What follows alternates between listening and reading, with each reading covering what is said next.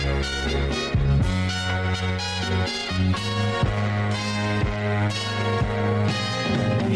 girl, what you doing down there?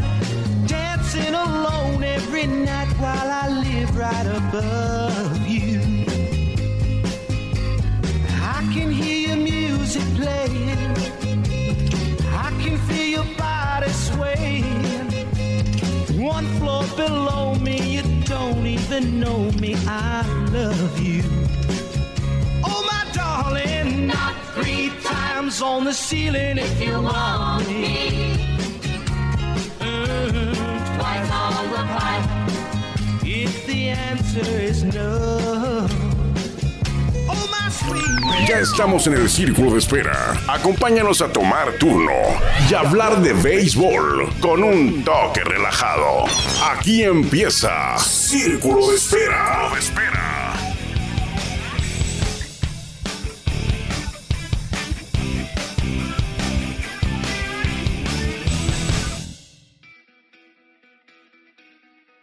Platicábamos eh, hoy en la mañana, bueno, no en la mañana, en la tarde, ya por ahí de mediodía, eh, nos recibimos una llamada de nuestro buen amigo el comandante Eddie Díaz. Siempre, siempre es un, un privilegio hablar con él porque te cuenta historias, te da ejemplos, consejos. Él ha vivido, eh, ¿qué no ha vivido Eddie Díaz eh, en el béisbol? Yo creo que lo único que le faltó fue llegar a grandes ligas como, como jugador, porque como directivo, como scout, pues ha llegado a grandes ligas. Y ahora parece que va a llegar más lejos, ¿no? De, de- de grandes ligas.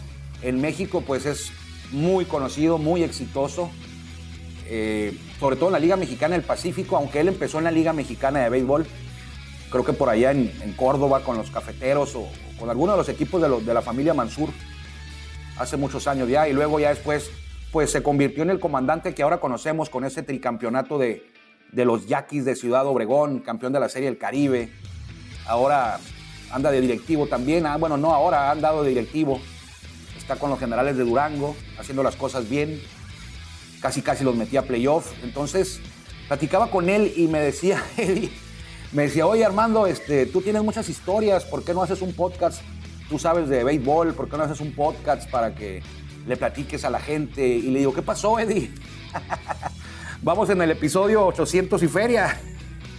Tenemos un podcast, le digo, ahí en- en Spotify de que hablamos de béisbol. De hecho, para no fallarle, aquí estoy buscando qué episodio estamos haciendo este lunes 13, el lunes 13, que bueno que no fue martes 13 ni viernes 13, lunes 13 de noviembre del 2023, estamos en el episodio 808, Eddie Díaz, y no lo has escuchado.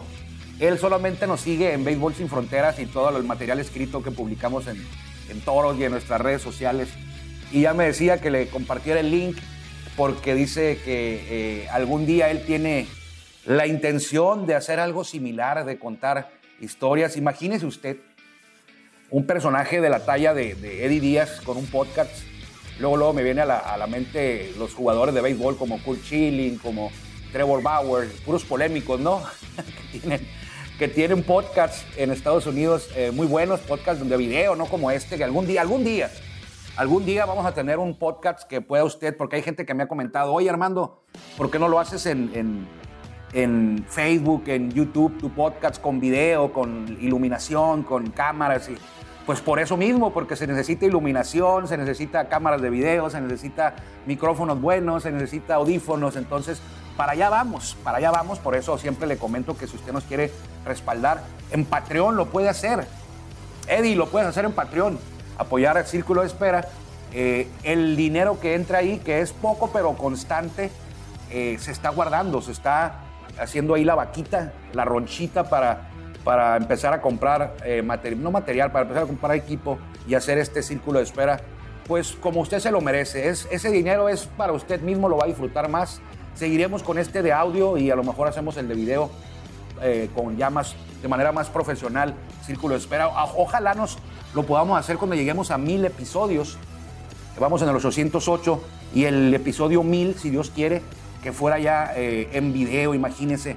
Hoy vamos a hacer el episodio 1000 de Círculo de Espera y ya con una cámara buena, con un, bueno, ya sabe usted, ¿para qué le, comento? Entonces, muchas gracias a los que ya nos respaldan en, en Patreon. Eh, son pocos pero constantes, como le digo. Ahí vamos. Eh, Richard Martínez, Armando Lara, por ahí está también Cristian Reyes, mi amigo Aarón de, de, Los Ángeles, él es de Durango, pero vive en Los Ángeles. Todos ellos y, algunos más que se me van los nombres, que han sido fieles desde el principio a Círculo de Isaac Guerrero también está por ahí. varios, varios, varios.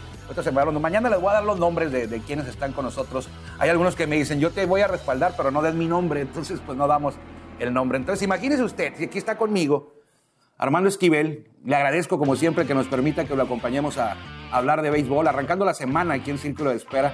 808 es hoy este espacio que arrancamos desde, pues, la mera, desde el corazón de la pandemia del 2020 por COVID-19. Desde ahí iniciamos un servidor y Juan Vega, ahora Juan Vega pues ya ya es gente muy importante y no, no le alcanza el tiempo para venir a acompañarme aquí a Círculo de Espera. Entonces yo le decía a Eddie, Eddie, si imagínate, eh, yo hago un podcast y ahí, ahí me sigue mi familia y, y, algunos amigos que les gusta el béisbol y me, me enorgullece mucho que me den su respaldo para seguir hablando de béisbol. Imagínate que hagas un podcast tú con todas las historias que tienes por contar, con toda tu, carrera en ligas menores como jugador, en directivo en grandes ligas, scout, manejador de equipos, manager tricampeón, directivo de Liga Mexicana de Béisbol y ahora con el tema de Dubai que andas muy ocupado, por cierto. Eh, imagínate si no va a haber gente que va a tratar o va a escucharte, no tratar, que te va a escuchar, si mucha gente escucha y consume eh, todo este tema de béisbol en podcasts, en programas. En México casi no hay, en Estados Unidos hay muchos, muchos podcasts. En Estados Unidos hay muchos libros de béisbol, biografías, historias. En México casi no hay, o no hay, mejor dicho. En Estados Unidos hay, usted puede completar una biblioteca de pared a pared, una pared grande, de pared a pared, de arriba a abajo, del piso al techo, con puros libros de historias de béisbol. Y muy buenas, la mayoría. Entonces, aquí no hay podcast. Imagínate que tú, Eddie, eh, hagas un podcast una vez al día, una vez a la semana, dos veces a la semana, como tú quieras. Eh, yo creo, así se lo dije, que va a haber mucha gente, aunque me vayas a tumbar a mí eh, la clientela, le digo, va a haber mucha gente que va a preferir escuchar a alguien que está involucrado en el béisbol por dentro, a alguien como un servidor que a lo mejor está involucrado en el béisbol, pero no tan profundo como tú. Entonces ahí como que lo convencí, le gustó y me dijo, de hecho Eddie me habló para decirme que no va a poder estar hoy con nosotros en Béisbol Sin Fronteras, que, va, que lo vamos a hacer el jueves en el programa de, televisión. Y cuando hablamos este tema del podcast y ya como que lo hice que despertara ahí el gusanito de, de Eddie le gusta mucho el tema este de, de, no los reflectores, pero sí, sí es muy mediático, sí es este, de los tipos que eh, cuando está al aire, cuando lo entrevistas, lo hace muy bien y, lo hace muy bien porque le gusta. Lo hace muy bien porque le, le, gusta, hay gente que no le gusta, pero lo tiene que hacer y lo hace y se nota. Y Eddie sí le gusta. Y es ameno, su charla con él es, es amena Quizá al principio necesite él alguien que lo acompañe en un podcast, pero ya después se va a encarrilar y lo va a hacer de maravilla. Entonces, eh, quedó, quedó, de hablarme mañana y dice, vamos a hacer negocio entonces contigo. No, le digo, no lo ves como negocio, esto no. Si lo ves como negocio, pues no va a funcionar. Es de tener las ganas de hacerlo, pero ya vi que sí las tiene. Entonces creo que sí funcionaría un, un espacio, a lo mejor no meterlo a un maratón y que sea todos los días, sino meterlo poco a poco primero a lo mejor como invitado y luego ya el podcast del comandante, imagínese usted, hablando de béisbol con Eddie Díaz, que en un podcast pues no es como una tribuna, ¿no? En un podcast sería un tema más de, un monólogo, no de aquellos de, otro rollo, sino un monólogo pues serio, no tienes que ser totalmente serio para, para, hacer un podcast de béisbol, un poquito ahí con historias, con alguna bromita, con algún comentario chusco y, y le pones ahí la salsita, ¿no? Al, a la carne que traes para cada día eh, cocinarla en el, en, el, en, el, en el podcast. Y Eddie trae un broncón, bueno, no un broncón, trae un proyectazo ahí. Eh, que el jueves le voy a preguntar, hoy no, no, hubo la oportunidad de preguntarle porque no era una entrevista, él habló para posponer su, su entrevista. Entonces el jueves seguramente le preguntaré, porque usted está enterado, ¿no? En Dubái va a haber béisbol y ya es, está a la vuelta de la esquina porque en, en diciembre creo, en finales de noviembre o principios de diciembre, Van a hacer un, como una exhibición ahí de cuatro equipos. Eh, van a jugar en Dubai. Andan nombres, pues, grandes. Albert Pujols, Mariano Rivera, Adrián Beltré, ellos no van a jugar, pero están metidos ahí en la, en la directiva, en la dirección, en, el tema de, que controla este, este evento, este, que no es un evento, va a ser una liga, va a ser un torneo. Eso lo va a hacer en 2024, en 2023, en diciembre va a ser una exhibición ahí en el mismo estadio. Entonces es un proyecto grande. Así como alguna vez empezó la MLS y la veíamos como que, ah, béisbol, fútbol en Estados Unidos, por favor, ni les gusta. Esos son nada más eh, eh, indoor soccer, o sea, como los soccers que juegan en San Diego. Eso eran fútbol, de, fútbol rápido, fútbol de sala. Y de repente empezaron como la, con la MLS y nadie los volteaba a ver. Y ahora la MLS anda Messi. Quizá Messi no es su mejor versión, no quizá, no es la mejor versión de Messi, pero ahí anda. Entonces, eh, es, antes le decíamos que era el cementerio de las estrellas, la MLS, ahora ya no. Andan jugadores que todavía traen un poquito, todavía traen ahí un poquito, pero a veces decimos, bueno, ¿y Dubái? Un, un proyecto de béisbol tan grande en Dubái, ¿por qué no se lo llevaron a Europa? O a Sudamérica, o a Canadá, o, a algún otro lado donde estés más relacionado. Cuando tú piensas en béisbol, pues no piensas en Dubái. Bueno, se llevaron el Mundial de Fútbol a Qatar, bueno, pero es el Mundial de Fútbol. Se lo llevaron a Dubái, el béisbol, dices tú, bueno, ahí, ¿qué deporte hacen en Dubái? O sea, yo no tengo idea, no sé usted, yo me imagino el deporte nacional de Dubái, carreras de, carreras de camellos. y se lo dije a Eddie, se carcajeó. ¿Qué deporte practican así como el deporte nacional de Dubái? No, no, no, no le veo yo. Yo no sé si habrá ligas infantiles. Dice Eddie que sí, porque dice que Mariano Rivera estuvo este fin de semana lanzando la primera bola en, la inauguración de una liga infantil. No sé si esta inauguración de esta liga infantil haya nacido precisamente en estos momentos cuando ya viene o cuando ya va a llegar para allá el tema de la liga de Dubái. Pero bueno, es un proyecto grande y así como todos los proyectos grandes y que triunfan, pues algún día iniciaron, ¿no? Preguntarle a Eddie cómo nació esta idea de llevarlo para allá, quién fue el que se le ocurrió, bueno, no es una ocurrencia, quién fue el que, el que planeó, el que proyectó esto, desde cuándo atrás, porque yo he escuchado a Eddie hablar de Dubái de hace, yo creo que cerca de dos años, por ahí de un año y medio, dos, sí, sí estoy seguro de que un año y medio, quizás hasta dos. Eddie alguna vez me comentó cuando los toros fueron a jugar a Durango de que iba a haber béisbol en Dubái, hace dos años, o sea, no es algo que se les ocurrió, no es una ocurrencia, como lo dije al principio, de hace unas semanas, de hace un mes, de hace un, un año, medio año. Esto tiene trabajándose desde hace mucho y tiene mucha gente eh, de nombre involucrada.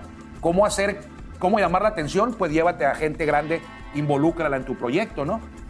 Mariano Rivera, Albert Pujols y muchos más, son muchos nombres más de ese nivel que están en la dirección, en la, en la directiva, en la parte de arriba del organigrama, más los jugadores que van a participar. Ahí anda, escuché a Robinson Cano, a Bartolo Colón, es cierto, Robinson Cano pues ya no está en grandes ligas.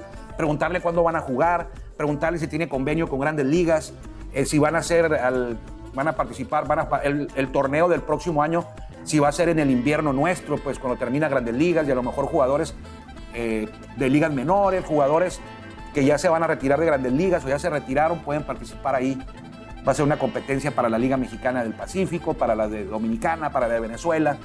O sea, muchas muchas dudas que hoy no se las, no se las hice, no, no, le hice las preguntas a Eddie Díaz porque no era el momento, o sea, no, no le llamé yo, era, él me habló para decirme que, que lo de hoy lo moviéramos para el jueves y ahí duramos, yo creo que media hora con el comandante. Siempre es una, es una buena plática con él, eh, porque es una, una, charla de amigos, no es una charla de reportero entrevistado es una charla de, amigos y él ya sabe lo que, lo que me dice ahí en la, en la línea telefónica cuando no es entrevista, pues ahí queda. Ahí queda. Cuando son cosas interesantes que puede uno compartir, pues las compartimos. Yo sé que no va a haber problema con este tema de, de que canceló para el jueves y lo de Dubai eh, ahí va caminando. Y lo de su podcast fue lo que me llamó la atención, que él me lo sugería a mí y acabé sugiriéndoselo yo a él y acabó que como, como que mordiendo un poquito el anzuelo. Pero ¿a poco no estaría interesante? Ver a un tipo como Eddie Díaz, escuchar a un tipo como Eddie Díaz y verlo, si es un podcast con video, hablando de, historias, o sea, no tanto lo, informativo, sino hablar de historias, de por ejemplo, cuando él fue a la Serie del Caribe con Yaquis, eh, cuando él ganó el tricampeonato con los Yaquis, cuando él estaba en ligas menores, por qué no llegó a grandes ligas, o quién fue su compañero, quién fue su manager, alguna anécdota por allá, como scout cuando firmó a Alex Kirk, todas esas historias en una media hora o una al día, dos veces a la semana, más o menos. Eh, sería muy interesante. Por lo menos yo sí lo escucharía. Yo sí lo escucharía y fue lo que le dije y al parecer eh, le llamó la atención a, al buen Díaz. Vamos a arrancar, bueno, ya no arrancar, vamos en el minuto 14 aproximadamente, más la introducción con la canción de Tony Orlando en Down, Knock Three Times y, y la voz potente de nuestro compañero y amigo Jorge Niebla, el Caifán, hablando de experiencias en el estadio, porque él es el encargado, Jorge Niebla, el Caifán, de la voz oficial del estadio Chevron, la Casa de los Toros, y la voz de los Tomateros. Ayer lo escuchaba, no vi el juego en la televisión, lo escuché, el juego de los Tomateros que perdieron con los Águilas, con Lenin Orduyo y Pablo Grajales en el radio, la radio Tomateros en línea. También escuchaba estos días a José Ramón Flores con los Venados, a Poli Figueroa con los Algodoneros y Francisco Valcorta también he escuchado esta semana en radio a Dios Cori de Zurita. Y un, en la televisión vi un juego, el de los Yaquis contra los Cañeros, ahí, porque quería ver el, el béisbol ahí en La Paz.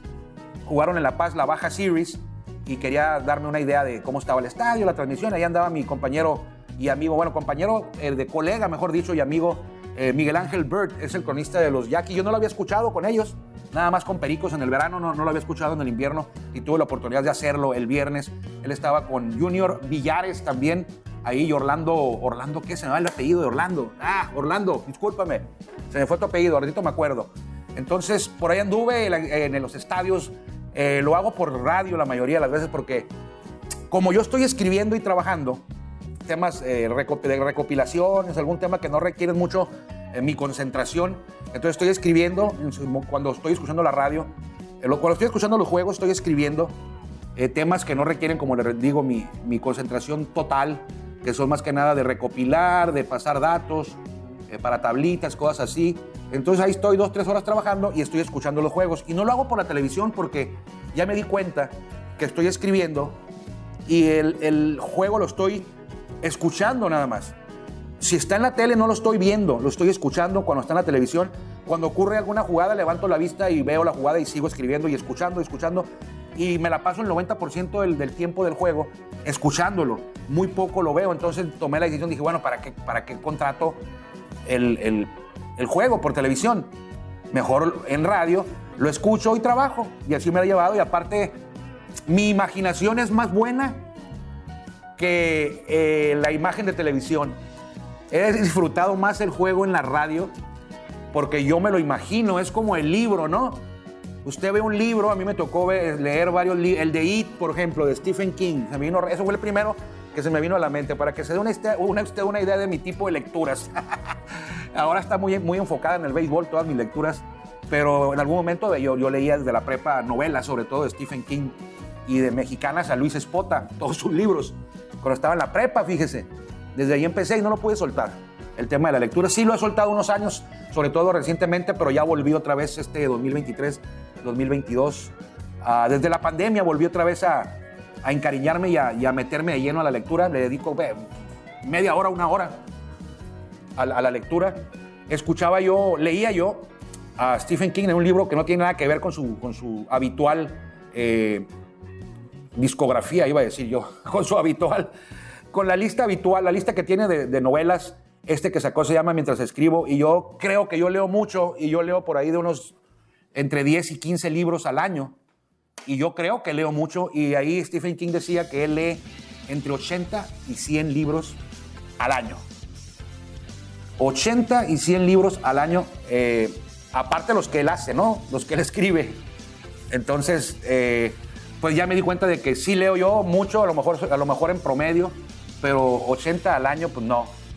Lo leo yo en cuatro años o en, tres años.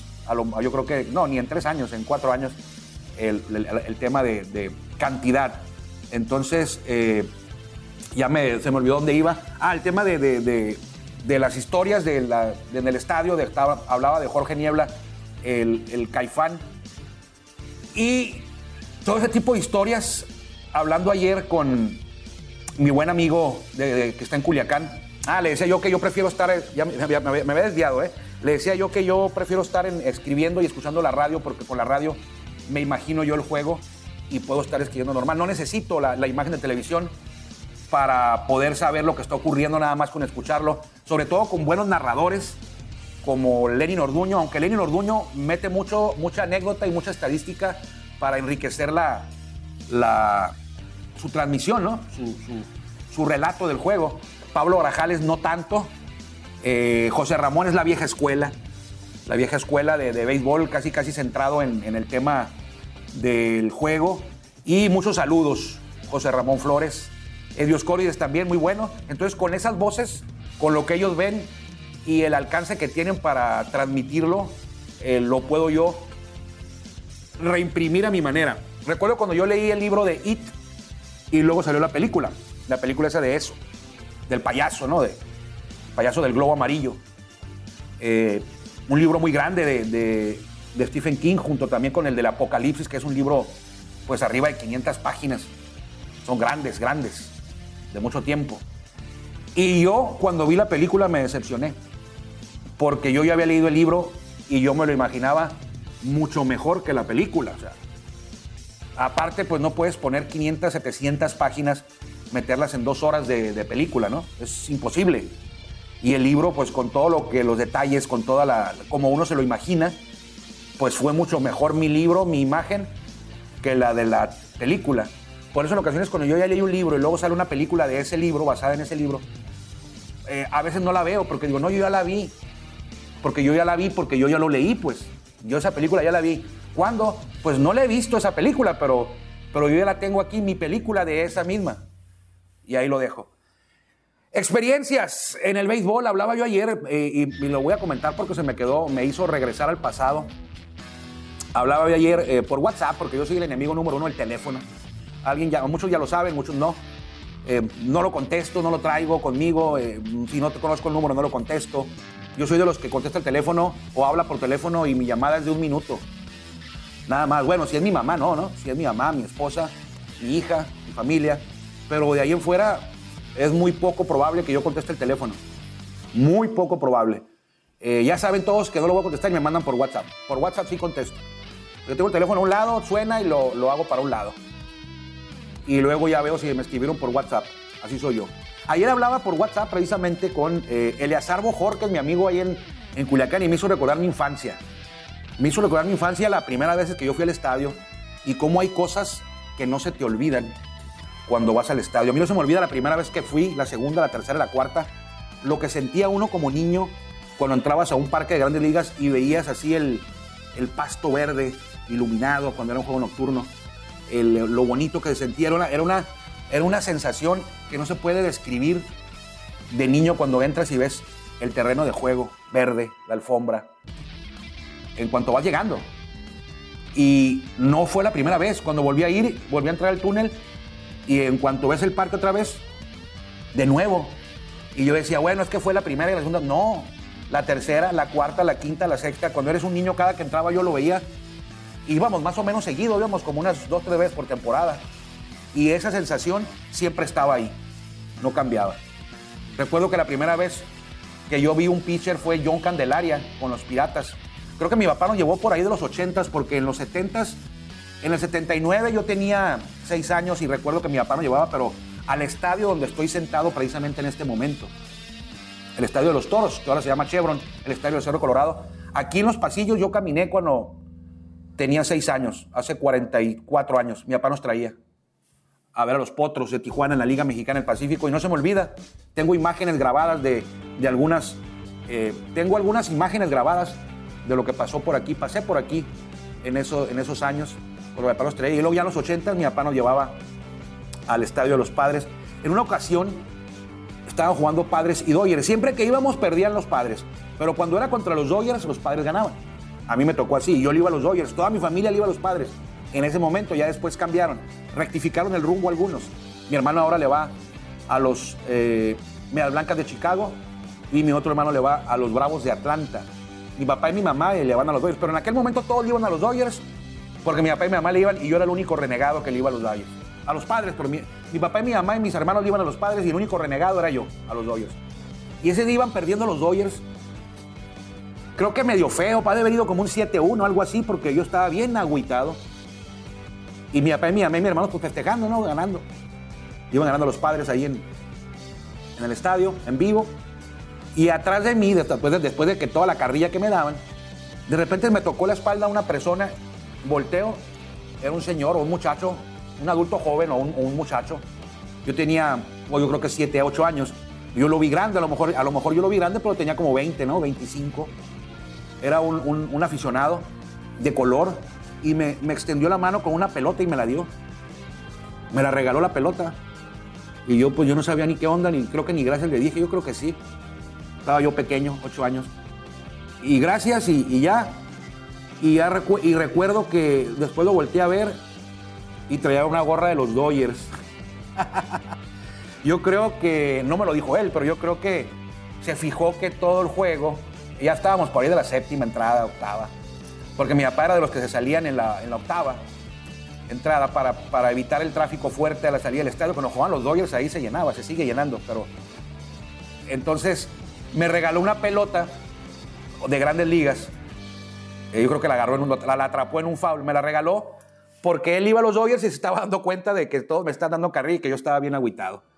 Y ayer mi amigo Eliazar Bojorques llevó a su hijo al estadio, pero a ellos le fue, a ellos le fue muy bien. Fueron al estadio de los tomateros de Culiacán y Eleazar, que, que es coleccionista, se está convirtiendo en uno de los mejores de- del país. Está haciendo una colección de tarjetas de béisbol firmadas, de bats, de gorras, de casacas usadas en juego por peloteros que estuvieron en grandes ligas. Por ejemplo, ayer le llevó a Alfredo Amézaga una casaca de que, que el Fello usó con los Marlins, cuando jugaba con los Marlins, la usó en pretemporada. Él la consiguió, se la llevó al estadio, se la dio a su hijo, su hijo se acercó, no estaba por ahí el Fello, una persona les dijo, yo se las puedo, yo se la puedo llevar al Fello, se llevó, llevaba dos, Eleazar, una que usó con los Marlins y una que son ligas menores, se las llevó esta persona al clubhouse, el Fello las firmó, regresó y le dijo a la persona, aquí están las casacas firmadas, dice, que dice Alfredo que ahorita viene. Y salió Alfredo, les firmó una pelota, les firmó tarjetas, se tomó una foto con su hijo, con él, se quedó platicando con ellos. O sea, fue una experiencia, como yo platicaba con él, que me hizo recordar a mí aquella pelota que me dieron en el estadio que le acabo de comentar. Fue una experiencia que no se le va a olvidar ni a él, a Eleazar, eh, el papá, mi amigo, y mucho menos a su hijo, Eleazar Giovanni, se llama Eleazar Giovanni Bojorques Elenes. Eh, no se le va a olvidar a ninguno de los dos lo que pasaron con el Fello Mesa. Esas son las experiencias que a veces, en los peloteros la mayoría, la mayoría cuando ven niños se acercan, pero son las experiencias que a veces un pelotero no sabe y lo que puede causar en, una, en un niño, en un adulto también, porque a Eleazar, al papá no se le va a olvidar y al niño mucho menos se va a acordar de esa historia toda su vida, de ese momento de ayer, toda su vida, como yo, me- como yo recuerdo aquella cara de aquel, aquel muchacho, aquel adulto, no sé qué, qué tan adulto estaba, porque yo tenía ocho años, solo recuerdo que era, era de color y traía una gorra de los Dodgers y me extendió la mano con una pelota de béisbol en el estadio. Jamás atrapado yo un foul en el estadio, ¿eh? Fue el único que me es ese, como aficionado. Entonces, a mí no se me olvida, y eso ocurrió hace 42 años por lo menos, y no se me ha olvidado. Ahora esto de que el manejador salió eh, con las casacas firmadas, se tomó fotos, platicó con ellos, les firmó tarjetas, les firmó una gorra, o sea, eso muchísimo menos, la foto, o sea, eso no se olvida y es a veces lo bonito del béisbol. Ahí Alfredo Amézaga eh, pues aseguró que ese niño va a ser aficionado del béisbol toda su vida, va a ser aficionado de, los tomateros, porque él vive en Culiacán, eh, va a ser aficionado de, la Liga Mexicana del Pacífico y algún día eh, Eleazar Giovanni va a llevar a sus hijos y le va a decir a, a su hijo, mi papá alguna ocasión me trajo para acá, o a lo mejor va con él, va a decir, mira, aquí está tu abuelito, tu abuelito un día me trajo, le va a decir a su hijo, ¿no? Y, y me firmó un manejador que traían los tomateros que se llama Alfredo Amézaga. Y eso es lo que ocurre en el béisbol. Le iba a contar, saludos a Eleazar Bojorque, saludos también a mi amigo José Cochran. Eh, él también está en, en- en- en respaldando Círculo de Espera y Béisbol Sin Fronteras. José Cochran vive en San Luis Río Colorado, también es aficionado del béisbol y es coleccionista. De hecho, tiene una colección de mexicanos en grandes ligas muy buena, casi casi la completa también, eh, de tarjetitas sobre todo. Y él eh, vive cerca de San Luis Colorado, vive en el, en el Valle de Mexicali, ahí cerca de Algodones, no sé si en Algodones, pero su hijo tiene una datilera. eh, esos de dátiles muy, muy sabrosos y que me la datilera 108 eh, y escucha todos los días este espacio y también Béisbol Sin Fronteras, así que le mandamos un saludo a mi amigo José Cochran y a su nieto. Eder es su nieto eh, y también le mandamos un afectuoso saludo ahí al Valle de Mexicali, a un ladito de, de algodones. ¿No le gustan a usted los dátiles y nunca los ha probado? Pruébelos. Están muy buenos y además son, son saludables. Le iba a contar, pero bueno, se lo voy a contar. Igual este no estamos ahorita en la estación de radio. Estamos solamente en, en, este espacio por eh, podcast en Spotify. Que en 2022, o sea, el año pasado, los piratas de Campeche, ¿lo recuerda usted? No tuvieron casa. Bueno, sí tuvieron, pero estaba en remodelación y no pudieron jugar ahí y anduvieron de nómadas todo, toda la temporada, la del 2022. Los dirigía Francisco Campos, si mal no recuerdo. Sí, sí, los dirigía él. Jugaron los 90 juegos del rol regular fuera de casa. O sea, no se pararon en su casa para nada. Lo más cercano creo que fue Tabasco. Y lo más cercano fue cuando fue el juego de estrellas y fue la pausa y algunos jugadores fueron a Campeche como tres días. Nada más el fin de semana. Los que vivían en Campeche.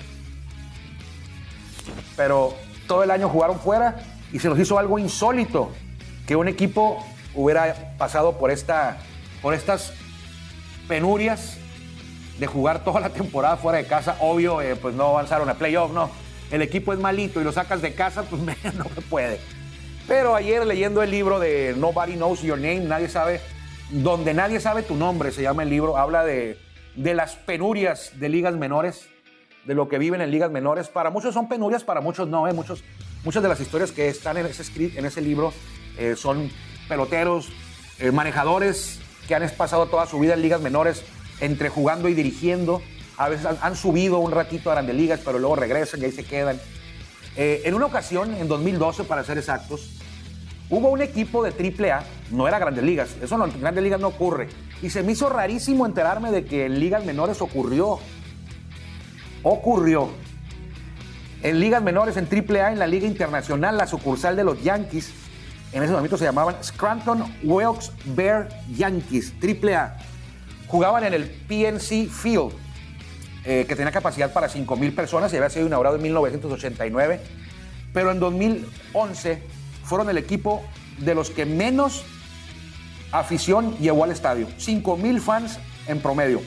La segunda peor cifra en la Liga Internacional y la cuarta peor de todo AAA. La cuarta peor de todo AAA, pues son 30 equipos en AAA, uno por cada franquicia, ¿no? y fueron la cuarta peor y la segunda de la peor de la Liga Internacional. Y eran la sucursal de los Yankees. Ahí jugaban los prospectos más grandes, elevados y cercanos a debutar de los Yankees. Jugadores que bajaban de los Yankees a rehabilitarse jugaban en ahí, en AAA. ¿Quiénes jugaron ahí? Andy Pettit llegó a jugar ahí. Brett Garner, Francisco Cervelli, Russell Branian, Ronier Mustelier, Ramón Ortiz, Delin Betances, José Gil, José Gil, aquel fue el receptor que estuvo con Toros en pretemporada, luchando por quedarse con la titularidad. Cuando se, cuando se va Miguel Olivo, los Toros en pretemporada llevan a José Gil y a Juana Podaca. Entre ellos dos se pelearon el puesto y lo ganó Juana Podaca. José Gil anduvo ahí en el 2012 con la sucursal de triple de los Yankees. Eh, y también Ramiro Peña y Manny Bañuelos. Les tocó pasar por esa historia del 2012 en la que la sucursal AAA jugó todos sus duelos de visitante. Bueno, de visitante, jugaban de local administrativo, mejor dicho, jugaron todos sus juegos, valga la redundancia, pero para que me quede más claro, todos los juegos que disputaron esa temporada no los pudieron llevar a cabo en su casa. Tenían que ir a jugar a la casa del equipo, eh, enfrentar al equipo rival en, su estadio, en el estadio del equipo rival, aunque los Yankees, la sucursal de los Yankees, bateaba al final. O sea, era el local administrativo en el parque del rival. Y tuvieron algunos juegos en parques neutrales que ellos conseguían ahí, pues relativamente no tan cerca. No podían jugar, no podían jugar en Nueva York porque los Mets no se los permitieron. Los Mets no permitieron que usaran algún estadio o campo, estadio pequeño en Nueva York por temas de territorialidad. Entonces los Mets se opusieron y los Yankees tuvieron que andar de pata de perro ahí en la zona. De hecho, al equipo le eran los Scranton Wilkes Bear Yankees y en ese año algunos les decían The Empire State Yankees porque jugaban en el estado Empire State, en el estado de Nueva York, andaban ahí rondando en la liga internacional. Lo bueno que no son distancias muy largas en la liga internacional, la división de, del este. Eh, el estadio se, se remodeló, lo usaron en el 2012 para remodelar el estadio, para ponerlo al tiro, como dicen eh, por ahí, y porque no era posible, ¿no? El equipo que más asistencia tenía en las grandes ligas eran los Yankees, y el de los peores en ligas menores eran los Yankees, en AAA. Entonces, habrá que preguntarle a Ramiro Peña, ya me salió tema para cuando lo encuentre, y decirle que nos cuente la historia de ese año, cómo la pasaban eh, el manejador en el libro de, que le comento, Nobody Knows Your Name. Eh, se los dijo desde el principio, ¿no? Cuando terminó la, cuando terminó la pretemporada y iban a arrancar, iban a viajar ya para el norte a, a su, primera, su primer juego de la temporada regular. Les dijo, les explicó, pues ya todos lo sabían, pero les volvió a recordar que iba a ser una, que iba a ser una temporada difícil, pero que de ahí eh, podían salir muchas cosas buenas para estos jóvenes, algunos ya no tan jóvenes, que estaban en AAA con la sucursal de los Yankees. O sea que los Piratas de Campeche, pues no fueron los únicos, aunque los Piratas fueron en 90 juegos, ¿no? Este equipo de los Yankees en AAA se la aventaron así 144 juegos. Fuera de sin casa, sin hogar, sin estadio, sin guarida, como los Piratas de Campeche, pero los Piratas fueron 90. 90 juegos. En una ocasión, bueno, los Piratas cuando jugaron en los Toros cuando jugaron contra Piratas que les tocaba recibirlos, pues los recibieron en el Estadio Chevron, pero ese mismo año los Toros enfrentaban a Piratas en el Nelson Barrera y los Piratas vinieron para acá. Pero porque los Toros creo que llegaron a un acuerdo ahí y con la directiva de Piratas en la que los Toros iban a pagar el viaje.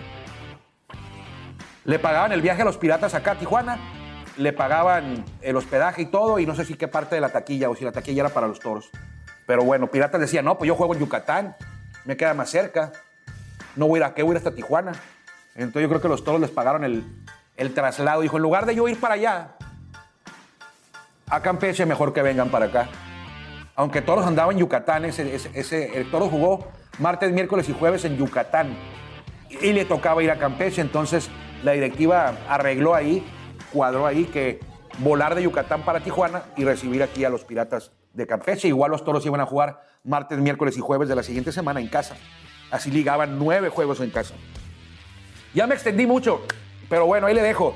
Saludos a Eleazar Bojorques, a Isaac Guerrero, a Cristian Reyes, Aarón Fuentes, a quien Armando Lara, a José Cochran y su nieto Eder allá en el Valle de Mexicali. Saludos a todos, nos encontramos mañana. Si Dios quiere, mañana es martes, hoy es lunes 13 de noviembre del 2023. Esto fue Círculo de Espera. Muchas gracias, que le vaya bien.